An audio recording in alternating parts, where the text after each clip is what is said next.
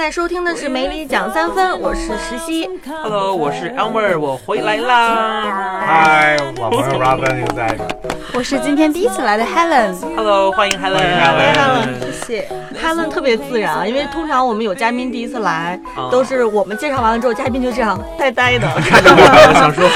就不知道该说什么。然后 Helen 就特别自然的就说是 Helen。因为可能小学的时候也在广播电台，然后做过，然后高中的时候学校也有点歌台，然后去帮大家哦点节目原来是业内人士。没有没有，因 为业我们都专业哈，嗯 嗯，然后我们今天呢，其实是继续上次我们聊的 Glee 的话题。嗯呃，上次 Glee 我们都聊了聊了些什么？，Previously on Glee，我们上次聊主要聊的就是说，比如说一些歌曲、一些人物关系。然后上次主要聊了啊、包括我比较喜欢的一对 couple，然后包括比较喜欢，比如说一些典型的歌曲，然后以及包括它比较重点的几集，我咱们也简单介绍一下。然后所以这次呢，我们要延伸一下，来了解一下这这部戏的中心思想。嗯，嗯，我们来看一看这部戏、这一部剧到底是反映了哪一些美国文化，以及和我们中国的这个文化特别不一样的一些地方啊。对，尤其是跟这个呃青少年的教育相关，因为这一部剧是讲的是在一个美国的高中里面。对，对所以我们今天听今天呢就特地请到了 Helen，因为 Helen 是这么多年一直在做教育，啊，其实也就刚刚二点五年。OK，好精确呀、不过不过在大学的时候也教过自己的一些校友，就是英语这方面的东西，然后会教艺术生，然后。从小自己也比较喜欢跟别人分享，然后去教一些我会的东西，然后他们也可以跟我 sharing 一些他们的东西。对，嗯，然后 Helen 今天来也特别想听 Elmer 聊一聊他在美国接受叫什么初初高中这个叫什么教育，不算不算素质教育了吧？应该是是 mandatory 其实那其呃 mandatory 上还是算的，因为从美国是一年级到十二年级都算是 mandatory，、就是法定规定是你一定要完成这么呃十二年的学习的，跟咱们中国的义务教育有点像，就是你必须得完成这个。呃，怎么说？这个 degree，这个、这个十二年的教育，然后就等于说你自由了，你可以选择上大学或不上大学，嗯但这十二年是必须要完成的。对，嗯嗯，那大家还记着在 Glee 当中，这个高中它是一个公立高中还是私立高中吗？因为据我了公立的，公立的对。嗯实际上，它呃会选用公立高中，也是因为在美国公立高中的呃校园文化是最鲜明的，然后最奇特的。呃，其实私立美国的私立高中里边并不会有。像公立高中里边，首先不会有这么多人，啊也从而不会有这么多的火花跟抓嘛。对比一下，看剧里的他们那个叫 Lima High 莱马高中，嗯嗯。然后他们是一个公立高中，然后同时剧里另外出现的那个道尔顿中学，嗯，那个就是林渊俱乐部所在的那个学校，就是一个典型的私立高中，对就是基本上所有人都穿的那个制服，制服对，然后都是那种家里都是什么梳着华尔油头街的那些二代们啊，对嗯精英阶层的对对然后他们的呃作风啊、生活习惯呐、之类的，上也也有也有很大的一些悬殊。Glee 其实里边有非常大的一个社会问题的绑定，就是霸凌的一些现象。对在公立学校里边，像比如说那个呃，他们合唱团里合唱团里的一些人都是因为被人欺负，然后才凝聚在一起的嘛。对对都是被人欺负的。但是他们呃转到了私立高私立的高中以后，这个霸凌现象就立马减少了，因为他首先人也很少，第二大家可能都是 都是学霸级的，都是想说我他就是上完四年高中以后怎么样进入那个常青藤学院，都在为那个那个 GPA 啊还有成绩啊在做一些准备，所以他们的霸凌现象就会更少一些。会不。会他们本身的 rules 就学校的要求就会会更会首先会更高一些，还有他嗯。们学生自己的意识也会更强一些，就大家都在为那个以后的升学而做准备，跟咱们中咱们中国的高中实际上很像，都是想说啊，你进哈佛，那我就一定要进耶鲁 所以在这个上面都在拼着学习，拼着那个呃一些那个，比如说呃校园的一些活动啊，或者是那个公益的活动啊，因为这些东西从升学角的角度来看的话，都是非常重要的，因为它是美国是崇尚素质教育的嘛，嗯。真正的素质教育，所以他们呃是有一点时间都是拿来做这个了，所以在霸凌上面就没有公立高中那么多，嗯，但其实这种问题还是挺普遍存在的，会存在的，对对对只不过多少的问题而对而已。嗯，嗯，那 Elmer 之前在美国的时候是上的是一个怎么样的高中呢？我上的是一个非常非常公立的高中，对，而且我们学校特别大，呃，大概有几千人吧，算是当地比最大的一个高中，人数最多的高中。然后呃，种族呃，也是特别多元的一个一个一个高中，大概呃西语人是达到了百分之四十，然后就是白人学生，然后是黑人学生，然后才到亚洲学生，而亚洲学生里边可能百分之七八十都是菲律宾人呐、或者是印度尼西亚人呐、这样的一些亚裔学所谓的亚裔学生，真正的到比如说东亚学生了，东亚学生里边的那个呃韩国人啊、日本人呐、还有中国人，这属于东亚学生嘛，可能不到百分之一。哦，这么少，对对，所以我是 mi，我经常说我自己是 minority 中的 minority，就是少数中的少数。对，哎，那你会和像那个 Mean Girls 一样，就是吃饭中午吃饭的时候，这边有一每个每一个小组做一个不同的桌子吗？不想承认，但是好吧，我其实呃也是，我觉得，因为我觉得在美国，特别是高中，是一个非常呃怎么说，那个成语是弱肉强食，是不是？就是 hierarchy，对，它是一个弱肉强食的一个 一个小社会，其实非常复杂。因为高中学生就像格力里面的格力里面的一些很多人一样，他是，嗯、他们是想把自己作为成人来看待的，因为他们想、想他们的自己的一些 opinion，他们自己的一些声音，还有他们的一些 individuality，他就是非常想让别人去。看到，想展现给别人看，但是同时呢，对，但是同时呢，就是很他的家长、还有学校、还有社会，还是把他们当做孩子在看，嗯，所以这个是有一个冲击力的，所以他们的心态还有他们的 mentality 是非常复杂的。在那个情况下，实际上呃很多那个年龄的学生都会做出一些比较偏激的一些一些事情，比如说霸凌啊这个那个的。那你要想在这么一个你想几千人的一个学校，你要想脱颖而出，或者说想平稳度过这四年的话，你必须要有自己的一个 support system。怎么说？就是说你自己的一个一一群小伙伴来去嗯 support 你。那这个时候你就需要就是。啊，展现一下自身个人的魅力啊，或者怎么样，能够找到了这么一个小团体，这样的话，你四年就能够很平安的度过。哦。呃，所以刚才 Robin 所说的那样，就是说《贱女孩 Mean Girls》里边的所说的那个，实际上非常真实，就真的是你在午吃午餐的时候，食堂里边是一撮一撮的，一桌一桌的不一样的。首先，比如说是那个呃打橄榄球、打美式足球队的那些球友，不同社团哈，不同社团，嗯然后还有就是那个啦啦队的队长带着他们的那些小姐妹，特别就是在学校属于 popular girls，嗯。啊、还有就是比如说呃嗯、书呆子们，书呆子们，对，就是比如读书会是吧？读书会，或者是那个数学公社里面那一团，然后还有就是音乐小组，然后还有就是边缘化，比如说喜欢听某一种类型那个小众音乐的那么一帮人，比如说那些朋克摇滚朋克摇滚啊、screamo 这帮人。嗯还有呢，就是亚洲人，但亚洲人呢里边会分两种，一波是酷 酷 Asian，就是说他这帮亚洲人是非常酷的，就是说可能穿着上面啊、打扮上面啊比较时髦，然后家里可能也是有一些钱。还有呢，就是就是 Fobs，就是刚 fresh off the boat，就是刚刚来到美国的这么一帮亚洲小孩儿，啊然后他们可能语言上也不太通，对美国的文化也不太了解，啊、他们会坐在一起，就是。真的是各种各样的小团体，就看你怎么样去融入到哪个团体里边去了。对，会不会所有的团体有一个大融合呢？很少。啊，为什么呢？因为是这样子的，因为大家呃都非常喜欢跟自己的小团体凝聚在一起。但是如果你要是想变得不同，然后呃跟别的小团体打成一，比如说 reach out to 那个去别的团体的话，可能你们那个团体的那个 leader 那个小领导啊就会说。你为什么要去？啊，对，我们这个团体对你来说不够好吗？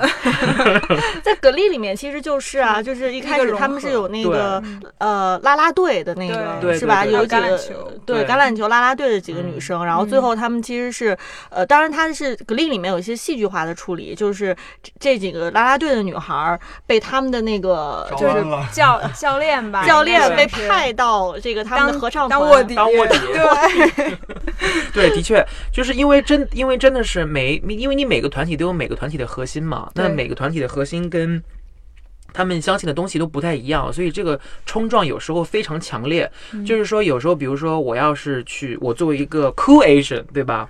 我要是去了一个，比如说比较 nerdy 的一个，比如说什么那个数学公社的那些那帮人里边去跟他们吃饭的话，那 Cool Asian 里边的一个呃老大就会说，你是不是想参加他们的社那个团体？你是什么意思？你是不是想退我们的团？就是这个会非常非常的敏感，所以你要要做这些事情之前的话，实际上你要经过很长一段时间的那个心理斗争。嗯 那在所有这些不同的社团当中，有没有比如说某某些社团是因为学校特别支持的原因，或者说，哎，这个社团比如说是代表了这个学校的某一种光荣传统，所以就会显得这个社团特别的受到大家的关注。呃，然后有一些社团可能是就是哎学校也不是很支持，然后大家觉得好像。就是没什么意思的社团被比较会比较被边缘化。我觉得这个问题特别好，其实是这样子的，越受呃学校。呃，support 还有支持的支持这么一个社团，越是被广大的学生团体看不上的，啊，这样吗？对他就会说：“我靠，因为大家都很叛逆嘛，想说哇，你好官方啊，你是学校派出来的、teachers pet，就是那个老师的宠物的那种，就是这么一个说法嘛。拼字拼字社团、对社团对，对对，是都是因为老因为学校是很正统的，是非常正面的嘛。一般他会出面去支持一些社团，比如说都会是一些那个学习性质上的一些社团，或者就是说保护保护那个环境啊、公益啊这方面的一些社团。但是学生们真正觉得酷的一些社团，都是一些啊、比如说什么，比如说橄榄球是不是特别的酷？橄榄球是一定会酷的，这个是啊唯一冲破了人，就是因为，因为男生他就是有一种，首先，呃，身材都特别好，特别壮，特别猛。第二就是说，因为他是等于说是学校的那个运动明星，对，就是向来是被学校的所有学生当做运动明星来对来那个对待的。所以，当你你的朋友是一个呃美式足球的这么一个呃呃运动员的话，就说明你已经到 cool kids，就是你你是酷小孩儿那帮那帮群体中当中去了。对，嗯哼，嗯 Helen 可能更了解现在中国的学校的情况。现在在中国的学校里面，其实还会有，比如说是体育生和艺术生这种标签吗？呃，这个标签可能会慢慢淡化，因为现在的这种素质教育哈，就 每一个小朋友都会又学钢琴，又学舞蹈，然后又学体育，又又练篮球啊，就还有学游泳，就各方面他们其实都在接触。嗯也是因为家长可能觉得这方面作为一个。呃，小朋友成长，他应该全面发展，然后他应该让自己感受到音乐的快乐，体育带来的一种身体的这种舒爽，然后还有包括，呃，他未来的这个长远的一个路子，其实是应该要全面发展的。嗯但过去可能咱们那一代哈，就是接触的比较少。像刚才说的橄榄球，我们班有一个小朋友，可能大家都会觉得，哎，这个孩子淘气，然后爱打闹，但是他真的就是橄榄球打得非常好。他就是会在奥森那个公园那边学，然后每周末都要去上橄榄球课，就是长得很强壮，然后特别帅气。然后有一次。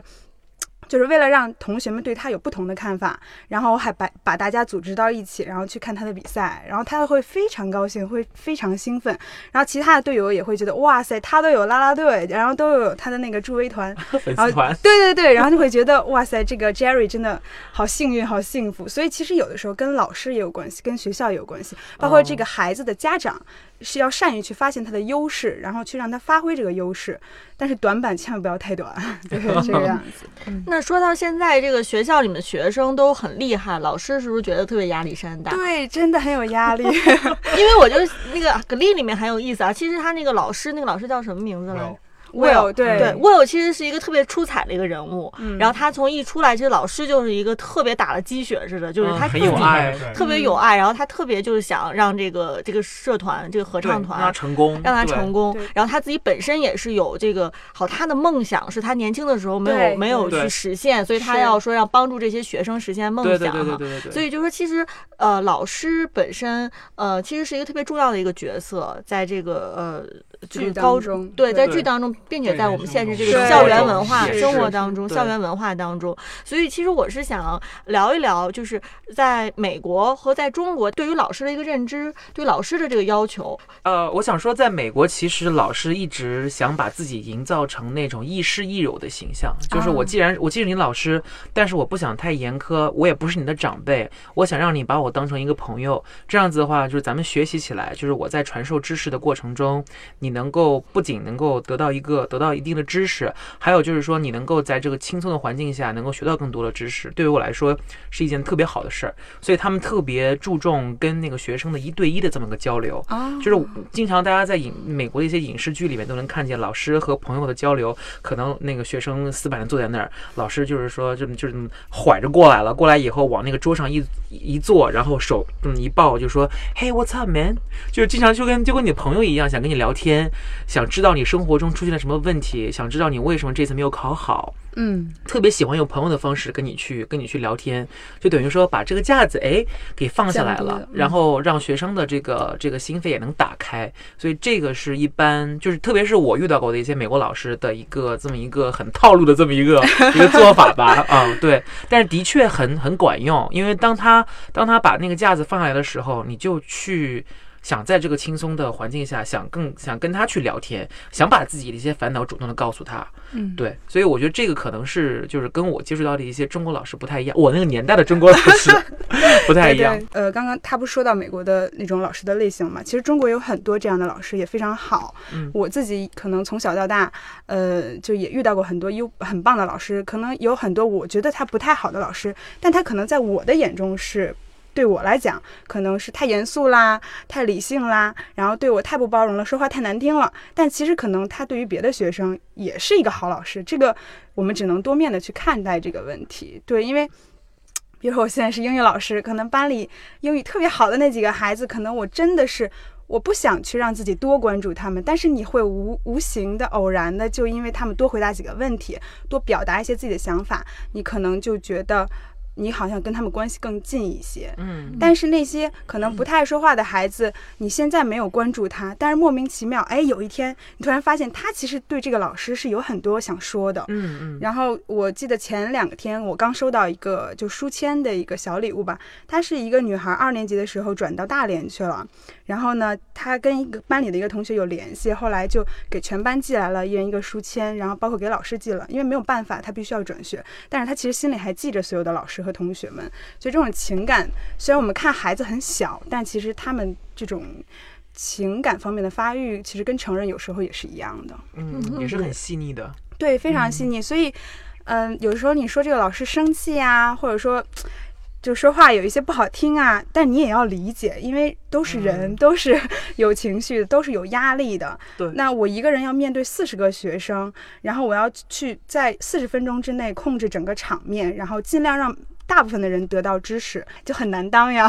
对。对，其实你跟学学生做朋友和你想建立这种权威感，有的时候是。的确是很难平衡的。对你像我们在剧里面那个啦啦队的那个指导老师，那个女老师 特别，对是她其实就是她就走另外一个极端，就是我就是这个权威，我就是令他们强权的这个代表，那她也有她成功的地方。对你看她把那些啦啦队的女孩都训的都一个个儿，还派 对派派去当卧底。哦，对，对所以就是说他其实是找到他做老师的一条路，一种当然方式一种对对方式。对，但是就是说，如果说你做朋友，有时候和你权威，有的时候的确可能很难找到那个对，点。很难权衡这些这些事情。所以有时候我就经常上课会跟他们讲，就是我说啊，老师希望和你们成为好朋友，但是有些话题、有些内容我们可以下课在一起聊，上课我们先学习为主。嗯，但是他们只能听懂一半吧。对，因为好好，我觉得小 Helen 的学生很幸运。啊，谢谢。但是我之前其实听到一些新闻也讲说，其实老师在美国这个社会当中，其实他的经济地位其实不是特别的高。对，其实，哎，我自己也有朋友现在是当老师的。其实我能够深刻的感觉到，老师在任何一个国家、任何一个社会中都是非常重要的一个角色。但是，的确，按照美国这种就是强权社会吧，或者是就是说那个经济第一大国，老师待遇居然，嗯，还没有达到我所。我所想象都中的那么一个阶段，的确是很让人匪夷所思。嗯，因为美国经常会强调就是教育的重要性，教育的重要性。可是真正的老师待遇并没有，就是让你想象到它美国是一个那个 super power 的一个国家，能够让老师得到一些待遇，实际上并没有达到。可能这个问题在中国也有这种类似的问题，所以有的老师可能一开始热情满满，但是后来自己在生活上遇到了这种呃抚养孩子呀、照顾老人的各种各种经济问题，他真的就是很困惑，因为自己挣的确实太少了。对，而且我做那个呃老师的那个朋友，他跟我说，呃，我不知道中国老师是不是啊，在美国做老师涨工资是一件特别慢的事儿。嗯，就是你可能经过一两年呢，可能你的工资，可能他他他是那个，比如说一个小时十块钱吧，按这样算的，他可能第二年一个小时可能只给你涨到十呃十块零五毛，或者是十块零二点五，就是涨一个 quarter，涨二涨二十五个美分这样子。所以就是说，对他们来说是形式上的在涨，但其实对他们的生活，对他们的生活水平上，并没有能够得到特别大的、特别高的提高。所以也是很悲哀的地方。嗯嗯，我有一个我有一个朋友，他是那个 McGill 大学，他本身要读那个地理的地理学的一个 PhD，但他没有修完，所以他拿了一个 Master。嗯，然后呢，他本身是在当地的一家中学教书，教了一年之后他离职了，现在就是做 waitress。他做 waitress 要比做教书要挣得多，就是侍者是吗？对。Elmer 说的这一点，Helen 是不是之前其实也没有想到？就是教师，对，没有想到原来在美国也这样啊，但是确实感到心里平衡了许多。对对对，不过这可能还分学校的类型吧。它比如说有公立学校，然后也有私立学校，然后还有一些特殊的不同类型的学校。但是，呃，你说工资低，但是它有一个很好的社会福利保障在这里，其实也是另外一种呃所谓的工资，因为可能公立学校他的老师的工作就。不太容易去变动了，不会说你呃会因为一个原因就把你 fire 掉啊，然后或者说你的什么养老啊，就各种这些福利还是 OK 的，就可能会让人觉得很安心很踏实，相当于一个铁饭碗是吧？对对对，但是有的时候因为我刚工作几年嘛，然后我会觉得，嗯，觉得这个福利可能。在现在这个社会，就是发展速度很快，这个福利真的是你会觉得一个很安稳的福利吗？就这是一个问题。对，可能上一代人他们是有的老师是因为没有选择，在那个年代去读了中师啊，或者是一些呃所谓呃师范之类的知识，对他们当时没有选择，只能一直做这个教师，然后做着做着也就真的是。找到了感觉，但可能现在有很多人可能刚毕业，然后呢去机构当老师，或者说去学校里当老师，但是干了一下就发现自己真的不适合，或者说不喜欢，其实他也不应该再继续了，就是一。当老师可能真的要看自己有个情怀，嗯，然后或者说自己是真的喜欢孩子，对，然后这样的话，他可能在这个过程当中，他也再累再辛苦，他也觉得是一种享受人生的一种体验嘛。但是我自己有时候也挺困惑的，但是我现在所希望的就是说，在我教你们的过程中，呃，我可以给予你们更多的东西，更丰富的内容，然后你们其实他们也真的是有一种教学相长，就他们经常会给我带来一些新的内容。然后我把我旅游的经验跟他们分享，他们每次寒暑假回去做的一些作业呀，回老家去看的一些风景，也会回来去跟大家 sharing，所以其实很不错的一种体验。对，可能以前在工作之前，我会以为，哎呀，当老师可能会是一个很 boring 的工作，但没有想到真的进入这个行业以后，你发现你还要学非常多的东西，心理学、教育学，然后法律法规，然后包括就是音乐、舞蹈、唱歌，就是。小学老师肯定是必须要会的，尤其是英语老师，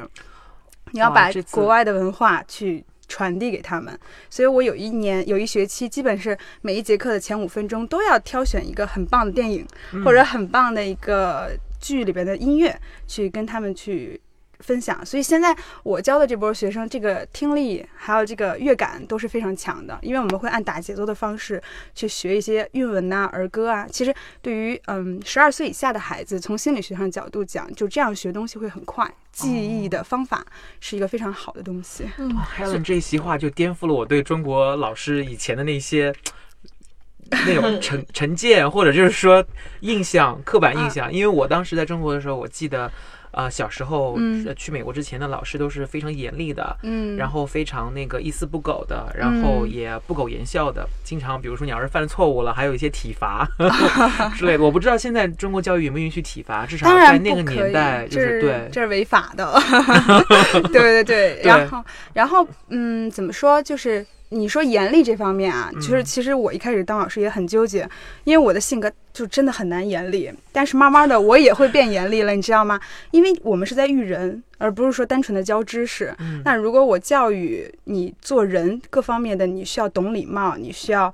呃，尊重别人，你需要嗯去不要破坏公物。那这些东西，当你犯错误的时候，我真的应该严厉的去批评你的行为。那 Helen 成为你自己想成为的这样的一个老师，你觉得从格力里面是有受到一些影响吗？因为你是在成为老师之前，其实就看了这个剧。对对对，嗯可能在呃高中的阶段哈，那会儿高中阶段，然后看了《格力》这个剧，正好是自己上高中这么一个青春期特别特殊的这么一个时间段。那会儿我是学校合唱团的，然后呢，呃也，然后初中也是合唱团的，所以对这个 Glee 这个合唱团就很有感觉，对很有共鸣。对，有共鸣。然后你们这个合唱团一起演出，然后一起唱歌，不同声部，然后肯定是需要一种团结、包容，然后包括老师在这个过程中起到了一种把大家 close 到一起的一种感觉。然后很感谢原来的那个 合唱团的老师齐老师，对，然后。但我那时候也走了一个弯路吧，因为可能我真的不适合走唱歌这条路。我当时还考过那个美声，这个这个这个意大利歌剧的这么一个考试，后来觉得就是，哎，不擅长的东西还是不要挑战了。后来觉得自己还是英语擅长，大学就又考了英语的这个专业。但是这一段经历其实还让我人生当中就是蛮重要的，可能就是因为老师的一个影响。然后再回过来说到格力这里边，这个老师其实刚刚咱们前面都说过，对他们每一个学生。的优点呀、缺点呀，能包容、能理解，还能去鼓励。我记得这些角色在当中就遇到了很多很多的一些转折和变化，像那个 Queen 是吧？对，就还呃怀孕了，然后生下了孩子，然后但是最后去了 Stanford，好像是。他是一个去的没有，去的是哪是呃 Long Island 的那个是呃布布朗大学，他去布朗大大学是吗？常对。青藤，对，嗯。然后你就会觉得其实人生是有很多挫折的，不一定说你一定是没有任何的黑黑黑历史，你才可以去到常春藤，而是是然后而是有各种各样的可能性的。对对对对对，当然它可能很戏剧，对。对，然后像那个女主角，我也特别特别喜欢，嗯，嗯，虽然他是那个呃跟大家不太一样，可能那个信仰啊各方面生活方式都不太一样，，他是但是犹太人，对对对，她的目 标很明确，我就想要去表演嗯发展我的这个唱歌这么个事业。对对对，对，而且大家也服他，觉得他嗯唱功很棒，所以就是，但是在这个过程中，就 Rachel 他也出现了一些，就是啊、我想自己去练戏剧了，不想跟你们嗯一起唱了。对然后，但是他后来发现，其实发展自己的道路和大家成为朋友是不矛盾、不冲突的。嗯所以，其实这个过程当中，你看这个剧的同时啊，自己内心也在不断的成长。就在我上学的时候，我就会觉得特别积极、特别正能量。嗯然后等我上大学的时候，我就就真的感觉自己仿佛走了一遍格力的这种路，你明白吗？对就是自己去做社团，然后跟大家一起表演戏剧，然后呢，去在学校演出，然后从不被不被发现或者不被知道，然后默默的有很多很多的听众和观众，包括我自己大学毕业的典礼的那个晚会的时候，我们就演了一台格力当中某一个场景的那个毕业的那个哦样子。毕业季的这么一个特殊演出。对对对，真的就那一次演出非常的经典，嗯还邀请了学校就是非洲塞舌尔的朋友，然后每个院系请了一个很棒的朋友，然后我们穿着那个毕业典礼的那个服装学士服，然后呢大然后请了我们系的一个老师，然后呢假装是校长，对，哦 就这么一个舞台剧的效果嘛，然后真的非常难忘。然后那个友谊，还有那个老师与学生的感情，包括我们一开始啊定这个节目的时候想唱那个《Singing in the Rain》，你知道吗？但是后来我们发现我们的唱功太不行了，对歌太难唱了，百老百老汇的经典。对对对，就是我还找了学校唱英文歌好的男生和女生，你知道吗？我们练了得有一个多月，后来发现不行，这个必须 pass 听，然后我们就又换了那个毕业季的这个这个场景，最后我们的节目叫毕业 ing，就是这个名字，演的效果非常好，作为那一台晚会的压轴的一个节目，对，所以就是回忆是满满的。那那些朋友现在后来有去美国留学的，有去加拿大留学的，然后还有现在正在努力升国外的研究生的，就是你发现大家虽然散到不同的地方了，但是我们当年的那些回忆都还在，然后我们这种情感都还在。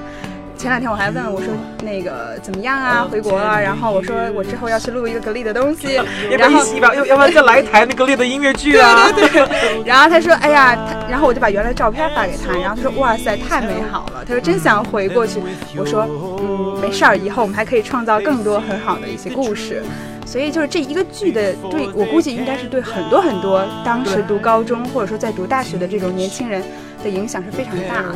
而且我觉得特别棒的一个地方就是就是这个剧让很多老师了解到了学生的想法，然后让很多学生了解到老师的想法。对，实际上你看，就是我们在歌里里面，可能百分之八十都 focus 在学生的一些呃挣扎呀，还有他们一些负面的一些情绪上，或者就是他们成长上。但是你看，反观老师，比如说 Sue 也好，Will 也好。还有那个有洁癖的老师也好，他们在生活中、教育上还有工作中都是有各种各样的挣扎的。对对对，所以我觉得这个就是这种老师跟学生